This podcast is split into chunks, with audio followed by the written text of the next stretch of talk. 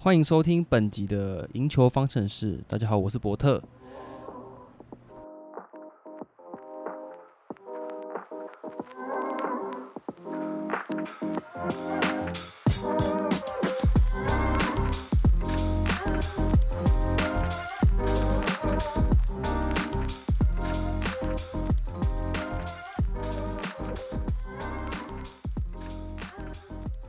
这一集的话，我们来介绍除了伯特我之外的另外两位主持人，这分别是小跑车跟 Joy。那请小跑车来介绍一下自己吧。哎，大家好，我是小跑车，然后很荣幸可以受伯特邀请来参加这个 podcast。那小跑车，你平常主要是在关注在哪一队呢？从今年开始的话，我应该会比较多关注在小牛。那你大概是什么时候开始看 NBA 这个比赛？比较开始大概是差不多二零一零年开头的时候，一开始是因为 Kobe 的时候，就是二连霸，然后再一个真的开始是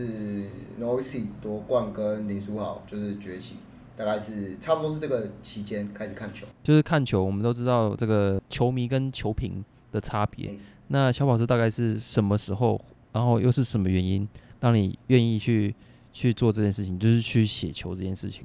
在我那个开始真的写球之前，有一段时间，呃，有一个朋友邀请我开一个 NBA 的专业。那时候 Facebook 刚开始很红。二零一六年、二零一五年的时候，那时候尝试很多方法，什么翻译啊、文章都有，但是比较省时间的方式还是就是翻译文章。开始比较稳定的就是投运动世界，那应该是二零一九还是二零一八，有点不确定啊。就我知道你应该现在就是主要在运动世界有写，除了 NBA 现在比较少写之外，最主要还是有写新北国王，然后有在叉叉 L 写这个杂志的部分。那你觉得这个转换到球评这个身份之后，有没有比较生活有没有比较不一样？我觉得有，但是是比较难过的方面，就是有人会说兴趣当工作就是会比较快乐。那我的体悟是反而比较没那么好，像是像 P D 刚开始的时候，现在都有 Box Go 嘛，那他最一开始的时候，我记得应该是今年季末的时候才开始，他才会像那个 N B A 这样，你点进去才有那一球。啊，以前我是真的就是一球一球记，就是现在打到哪里就记哪里，所以我每一天看比赛都很累。只要是六日，我都觉得我还在上班，就是呃几分几秒谁进了一球，我会写背号，然后什么 two points，然后 assist 这样一直写下来。所以反而转换到这个身份，我觉得反而让我看球的时候更忙碌，乐趣是有，但是就觉得没有休息到。就算除了 P League 之外，我们看 NBA 比赛的时候也是。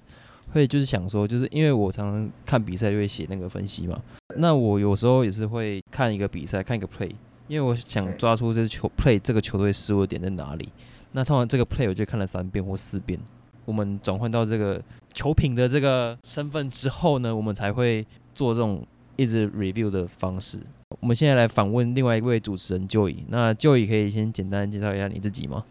好，大家好，我是 Joey，IG 公路日记的那个版主。那就以我看你这个 IG 的这个自我介绍上面啊，主要的话是你是帮骨灰整理资料吗？还是没有？其实其实就是你知道，我们看到呃有关公路的消息，那就是啊，如果如果他先他先比较快的把这些消息整理到粉砖。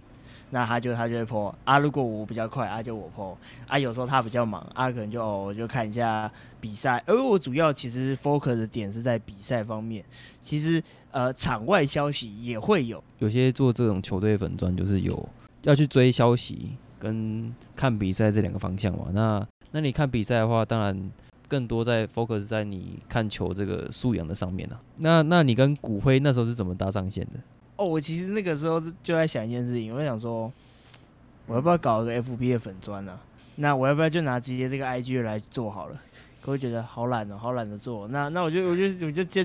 记得之前就是你知道，你你有听过瓦干达吧？他们就有做那个粉砖推荐。那我那时候就看到，哎，公路哎有人，因为我看那个时候骨灰有一段时间也没有在就是更新他的粉砖了，然后我就问他说，那那你需不需要小编帮忙？然后我就说，呃，我我虽然是你知道比较新一点的球迷，但是在对于公路还是有一点了解，因为那时候就比较有在稳定看球，所以我就跟他说，呃啊，反正这就是我我 IG 的粉砖，那我也不会想说哦给你乱写，然后我也不会是什么怪人，所以我就想说，如果你需要帮忙，那我就加。然后后来就说，哦好啊，那那那就聊一聊之后，然后然后他就把我加进去了。他的公路公路那个粉砖就主要是你跟骨灰两个人啊，还是还有啊，对啊对啊对，就就我们两个，就就我们哦，他是所以你是他的这个小算小编吧，算小编吧，算他，所以他是你的师傅就对了。算吧算吧，不是你你以辈分，你以 不是你以辈分来说，他确实也是比我早入坑 NBA 的啊、因为我觉得我其实真的要看球的话，我的球龄真的很新，真的很新。啊，那你就是你为什么会喜欢上这支球队？哦，好，这个就这个就有很长的故事可以讲。我我一开始其实我觉得我可以从我入坑 NBA 开始，我一开始就想说，我那时候是我国中的时候，然后我就看很多就是那种篮球队的人啊。他们就会，他们就会追 NBA。我我其实不是打篮球的，我我我会打冰球的。嗯那我想说，哎、我觉得大家好像都在追 NBA，我是不是也来看一下？然后我那个时候在想，我要看哪一支球队。然后我那时候有相中两支球队，一个叫拓荒者，一个叫骑士，哎、都都不是跟公路有关的，公路要后面一点。对，然后我我相中这两支球队的原因是什么？你知道吗？这两支球队的 logo 真的很帅，我一定会去看一下他们比赛。然后那个时候就是骑勇大战，我周到的同学全部都在追勇士，我就就就喜欢造反，你知道吗？反正对面骑士我觉得 logo 也很帅。后续等到骑勇最最后一年的时候，我发觉拉布朗快不行了，然后我就想说，完了，那个如果拉布朗，我所谓不行是指如果拉布朗走了，就是换换一队的话，那我要怎么办？你知道，在拉布朗走之后的那一年啊，我大概还是有在关注一些骑士有关，因为因为我也不知道该怎么怎么入坑其他球队嘛。其实我就有关注到一些公路，就是我觉得 Yanis 这这名球员是一个呃很有天赋的一名球员，然后他的打球的方式也很劲爆，就觉得很帅。在 LeBron 真的走了以后呢，啊，我大概有一小段空窗期，我也不知道该怎么办，然后我想说，哦，那那那我就去看公路比赛好了，反正反正骑士我也不想看了。那在那个时候啦，对吧？那我就跑去看公路，然后其实一开始其实跟我当年看骑士也是差不多，就是呃，真的要看，真的要打开看比赛，我觉得也是偶尔去看个呃十二十分钟之类，我没有我没有我不会看到一整场比赛，我觉得，因为我觉得我那时候对于篮球就是你知道整个就是一个消遣，嗯，对，嗯。然后那后续后续我那个什么，他们在跟暴龙打的时候，其实我那个时候其实就是跟着后车部的直播，然后然后其实基本上他讲什么，然后就听什么，然后就就就这样跟我跟我同学打嘴炮，嗯。对，然后然后从那之后，就我就觉得说，嗯我觉得我觉得我应该要更有向心力一点点，而且我不喜欢我不喜欢那么分散的看球，因为我觉得这样子每队都看都很累，你知道吗？所以我我其实比较喜欢专一某一些球队。嗯那即便到现在，我还是有在看骑士啊，我还是会关注一些骑士的消息。对，嗯但就现在，如果你给我二二选一的话，我还是会选择以公路为主啊。嗯对，那想要创作粉砖或什么之类的，其实就是到高中的时候，我就觉得说，不是啊，看球也好无聊、哦，做一点好玩的事情好不好？然后我那时候就看，那个时候粉砖还没有那么严重。对，现在我必须打个叉，就是现在我觉得这种粉砖这种东西真的是有点泛滥，你知道吗？我犯那超严重好不好？？超严重。对啊就大家都可以写这样。我觉得，我觉得大家都可以写是好事，但是问题是，我觉得你如果今天真心想要出来创一个粉砖的话，我拜托你写一点呃有用的东西，又或者是你你拿出你拿出你的那个心好不好？不然说真的，与其这样子，说真的，你不如不要创。嗯，我我自己是这样子，如果你在某些方面你确实已经有累积了，那那我觉得还好。但是如果你今天是一个完全新手，然后你想要来勇闯这一块这一块地的话，我当然欢迎。但是嗯，我觉得在做之前，你必须先三思。你拜托你不要三分钟热度。从以前就是到现在，就是也是有很多很年轻的创作者去加入这一块。年龄第一个一定不是问题，只是年龄会影响到就是你面对这种公关的那个态度，因为毕竟你做一个粉砖就就算是半个公众人物嘛，你嗯你的言行举止就是说就是说你回回那个留言的这个火爆程度，可能会影响到一些法律上的纠纷啊。就比如说你 留言的不是很好，就是说讲到那些会被罚款的字，那可能就不是太 OK。那当然，年轻人血气方刚这是很正常的事情。那再来就是另外一个就是球龄很短，然后去看这个比赛。那就像我刚刚提到，就是我录 TNT 的那个 KC，他就是球龄很短，然后可是他他是个人是觉得说，哎、有梦就冲嘛，就是很多人都是这样，有梦就冲，然后就不管那么多，你你先做了，然后后面再去充实你的知，充实你的哪里，充实你的知识，所以这也是某一种方式。可是呢，就是还是有些那个真的很短，就是可能前一年在看球，今年就决定写粉砖，还是有这种这种粉砖，这是事实，这是真的存在的。我知道小跑车很喜欢当窃取，那你当初是为什么会看独行侠之类的？为什么？呃，我觉得它有个过程，就是与其说我哪一个球队很喜欢，其实我一直都没办法给出一个很准确的答案，就是我比较偏向球员这样。对，嗯那呃，所以我还蛮可以体会就你刚刚说的，就是哇，拉布朗倒了，我该怎么办？那个时候我就哇，科比倒了怎么办？那个时候，对，所以一开始呢，其实我是看 Golden Hayward 的，就是、哦对呃比较新的球迷，或是现在还在看球的球迷，我只会记得他脚断掉，对，但是在那个之前，我刚好看到，就他从零九年这样爬上来，这样，他一零年，一零年，一零年，一零年，哎，一一零到一一球季是不是？对，因为他是跟 John Wall 同踢。中国哦，那零九应该我应该是记到他那个大学就是决赛那个，Butler 大学，对，呃对，总之他那个过程就是，我觉得哎、诶这个球员是我觉得还蛮不错，加上他有一场打败科比，让我觉得哎、诶这个人还不错。那结果他接下来就脚就断了嘛，然后、我就觉得哎、诶好像应该要看看不同的人。那刚好那个时间点就是 Nowitzki 一直都是我可能就是第二、第三名会去看的人，然后接下来就当几再进来，啊就刚好交错，我就觉得哎、诶可以再多看看这个，感觉看起来很像，就是打球很沉稳，会传会切会切会投的一个球员这样。还会抱怨哦。对啊，嗯 我一开始非常不看好当局，就是我一直很讨厌他。我 fantasy 那个时候我大概有选了九队吧，我七八队都有选到他，然后每一次选到我骂一声。我跟你相反，我一开始我一开始就是他跟老鹰那样换嘛，我就觉得说小牛一定赚，我觉得小牛一定赚哦，我我自己是这样觉得啊。我是有点被害妄想症，因为我看球的年代经历到，我这样讲有点不太好，就是一零年到那个中间有太多欧洲球员了，我对他们的看法都是觉得啊，好像都是名过于实这样，然后我就觉得，哎、当姐姐好像就是不知道该怎么办，然后就觉得他到底定位在哪里，然后就越看越觉得，但第二场我就有被收服了，只是我还不服而已，就是他那个脚步一踩出来说，哦，这家伙有点不得了。过程喜欢当姐姐是到这样，然后对，就是主要是因为他的一些东西是学得起来的，我觉得这个是可以可以去看的，对，会喜欢他的原因是因为这样，哎、那这一点的话，我必须跟小跑车说，嗯你的看法我十分认同，因为我大概看球的年代跟你一样啊，就是因为那个年代那那十年就是他们欧洲球员就是大家想就是欧洲一定投篮准，因为欧洲好像会训练投篮吧，反正就是欧洲球员就是投篮准，可是他的缺点就是 soft，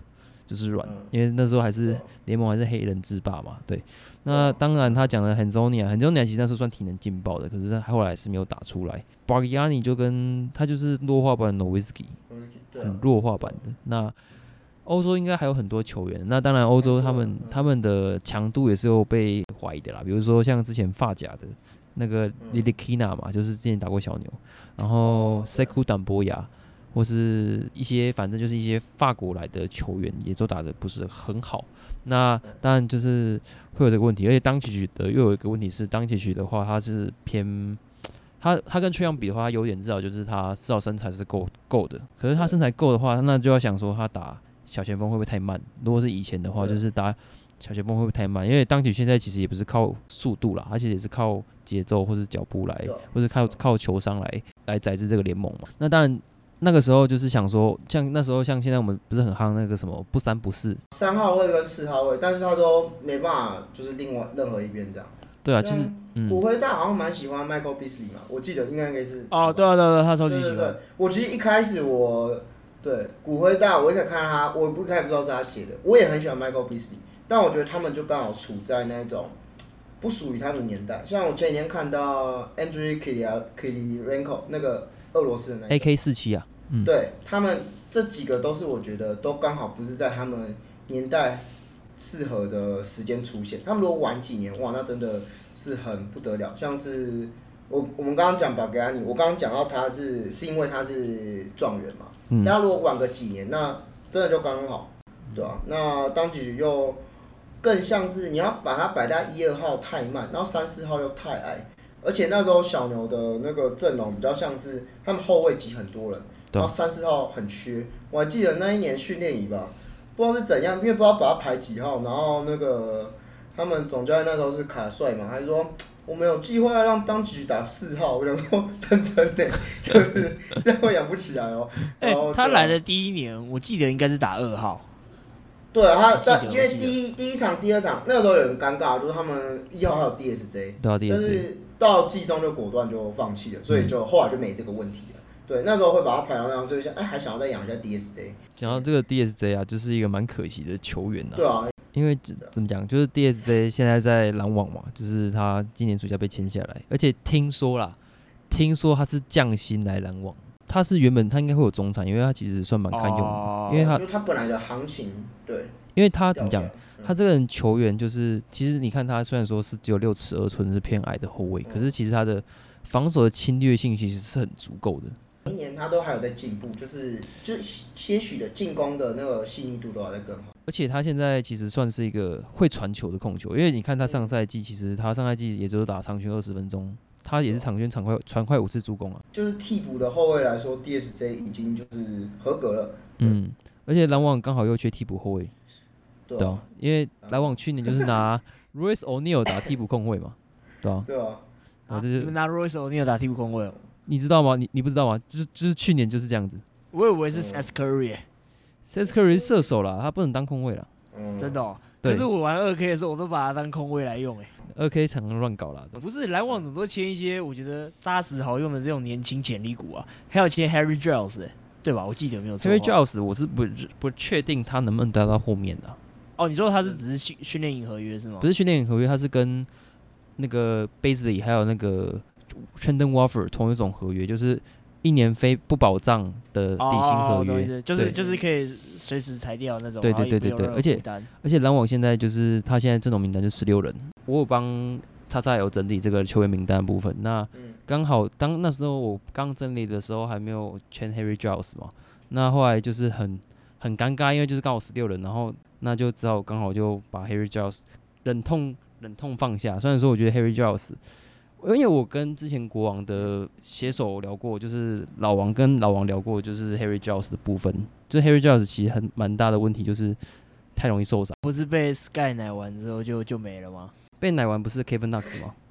还有那个啊，我看那个哦，我们等下来聊一个我我觉得也是我被 Sky 误解的东西的误解的一个球员啊。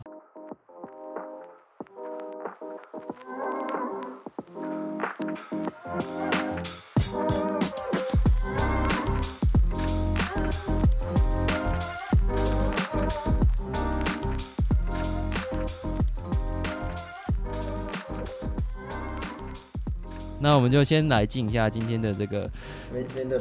对啊，今天新闻的表就是 j e r v a n 的表被四年四千八百万签下来，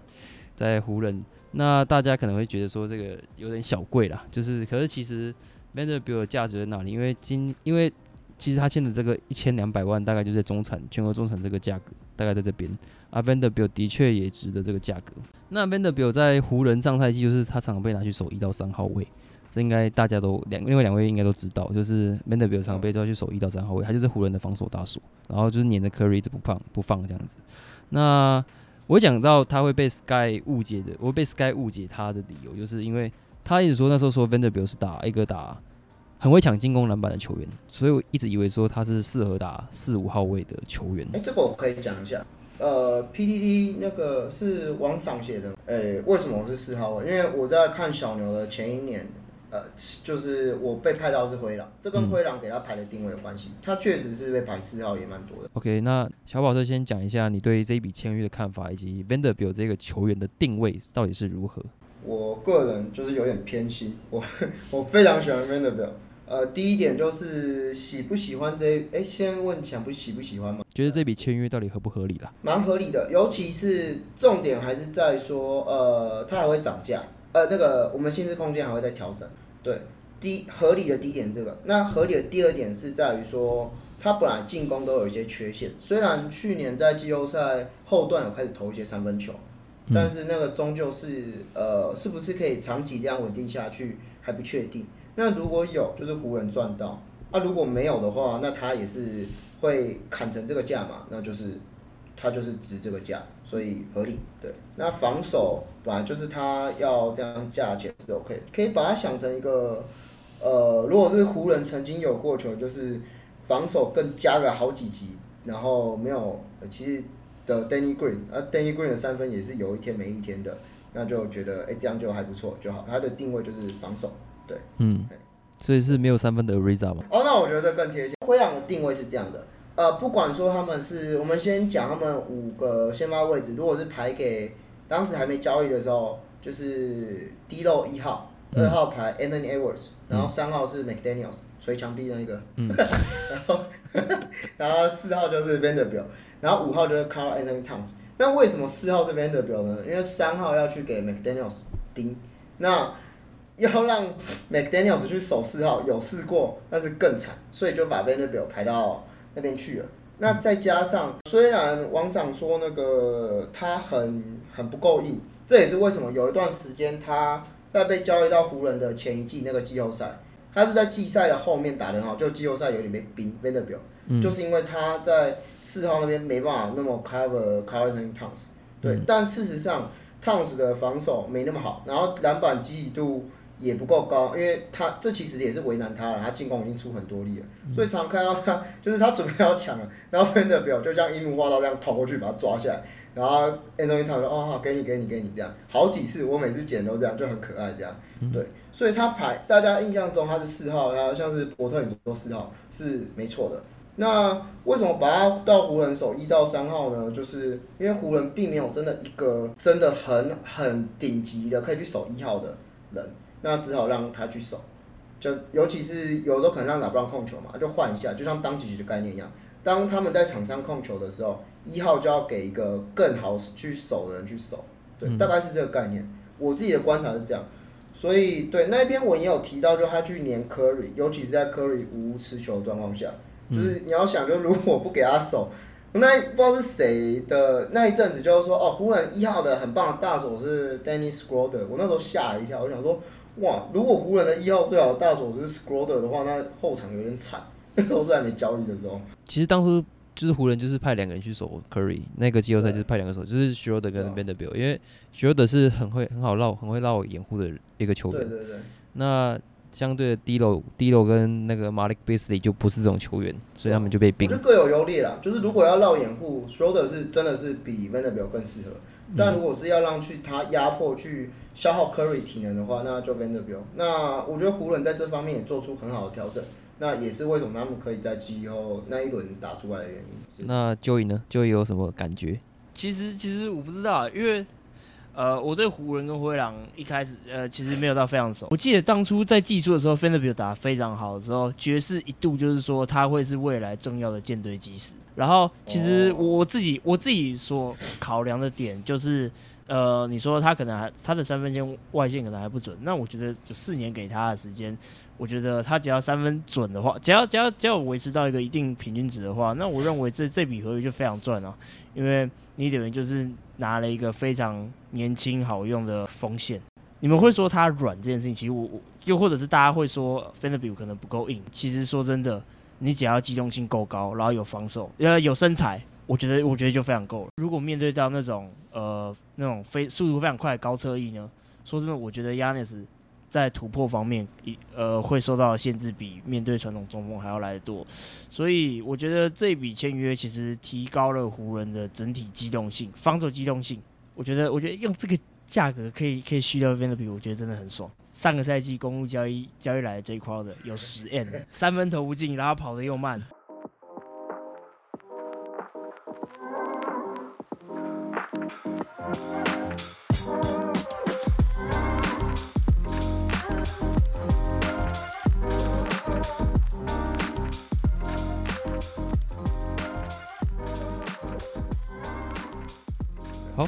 到这个 Vanderbilt，那也是四号位的球员，大部分打打在打四号位的球员，只是这个人是 Garuba。乔宝说对 Garuba 这个球员有评论吗？如果你要问我的意见的话，我觉得勇士实验过蛮多这样的球员，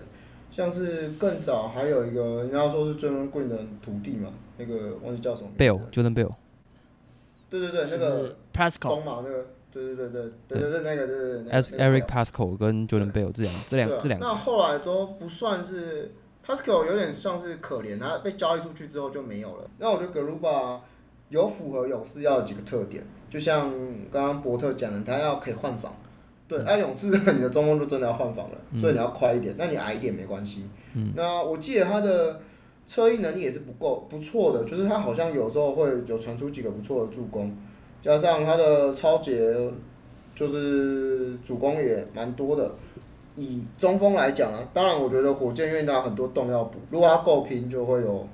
很好的这样。那我觉得以勇士要签他作为一个过渡期的使用，啊好的话继续用是 OK 的，我觉得我还蛮喜欢的。嗯，讲到这个火箭啊，我觉得火箭同他累积的这个人太多，就是有时候我们不是很喜欢这种新秀大练股，你知道吗？就是他会抹杀掉其他一些新秀的这种成长机会。对啊，就像你火箭除了 Garuba，Garuba 同位置还有那个 Tari Eason，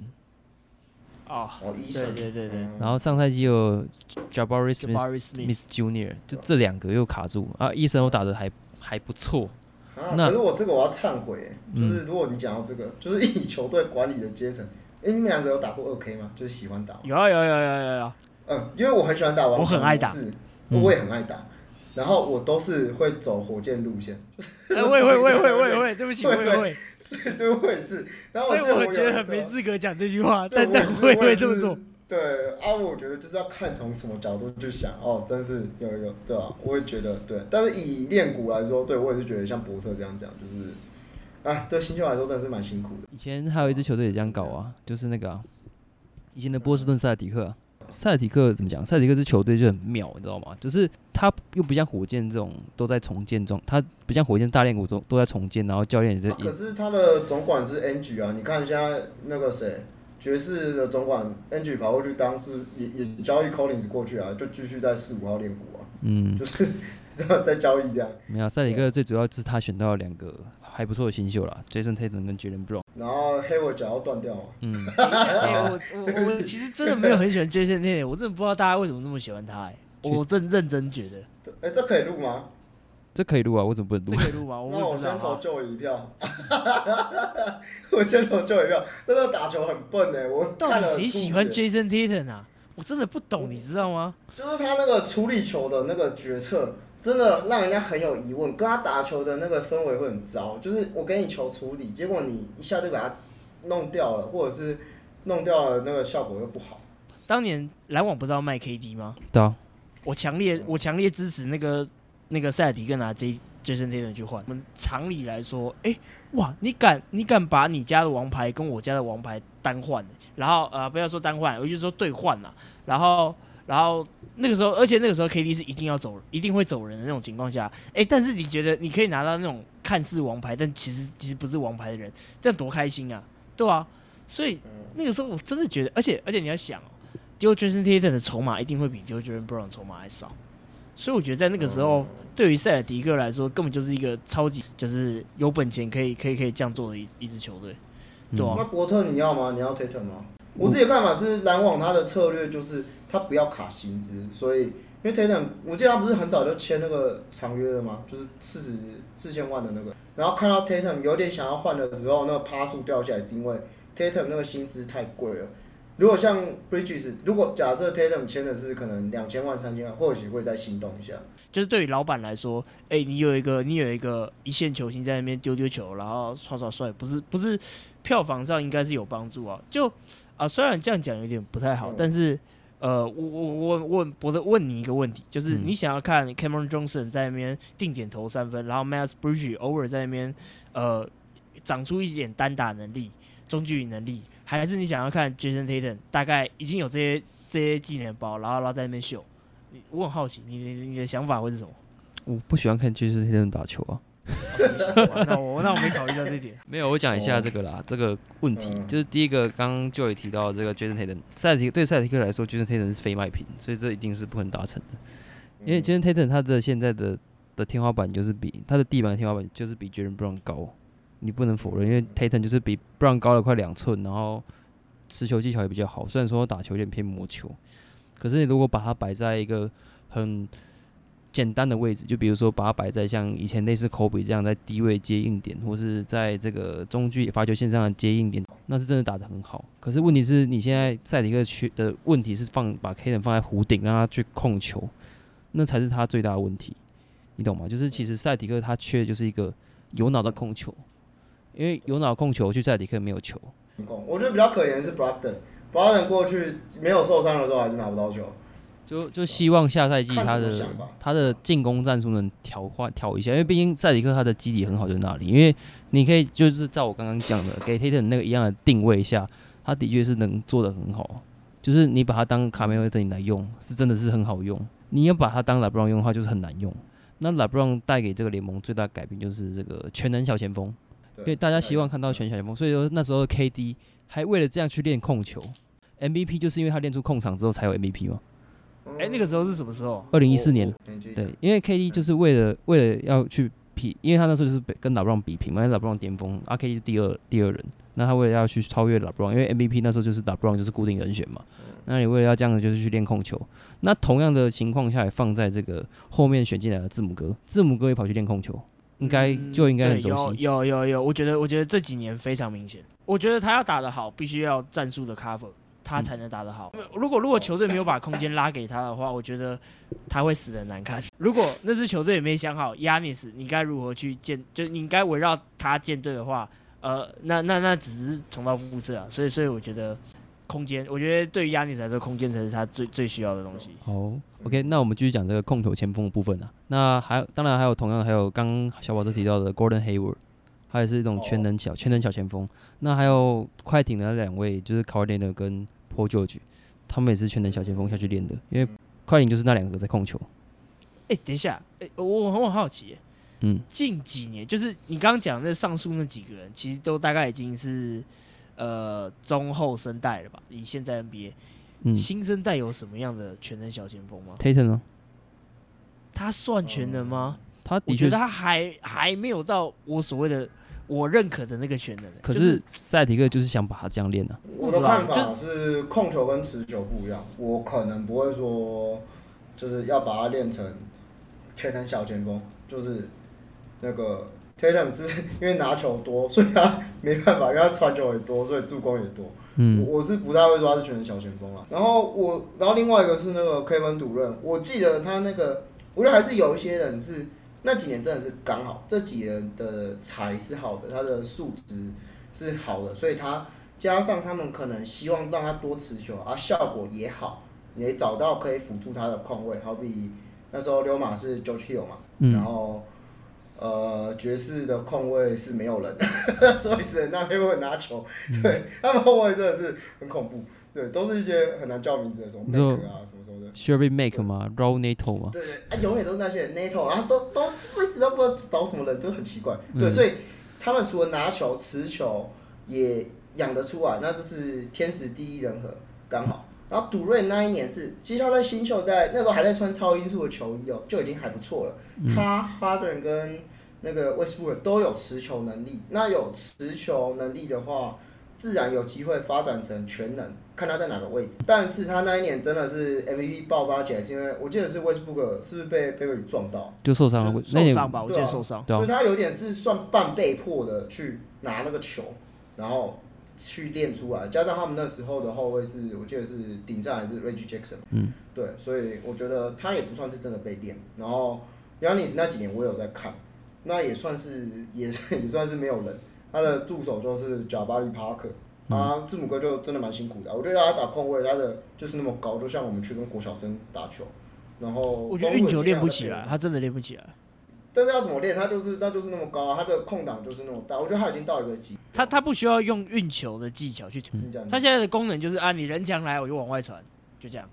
公路的射手要够准，像我觉得 Lopez 就真的是排的刚刚好，尤其是打太阳那一年，嗯，他去打，他等于变相去打五号，让 Brook Lopez 去打延伸四号，但其实对对，就是位置上就是底角底角蹲炮像这种。对像这种概念，然后甚至很扯的是，我记得有一球好像他进去，然后 Lopez 从外面空手跑进去打哦，然后我就觉得 Aton 好可怜，你知道砍两个，那时候才刚练起来而已。嗯哦，，好爽哦！那本期大概就我们就先大概聊这样子，主要就整理这一次的消息嘛。那很感谢这个小跑车跟 Joy 来讨论一下，然后也是未来我们的另外两位主持人。那之后有很多的机会去邀请邀请其他的这个自媒体来讨论一下我们的篮 NBA 的部分。那当然开机有很多机会啦，因为开机之后也是蛮多人会看 NBA 的时候嘛，因为现在是 NBA 淡季。那就谢谢我们的小跑车跟 Joy，那就谢谢两位。谢谢。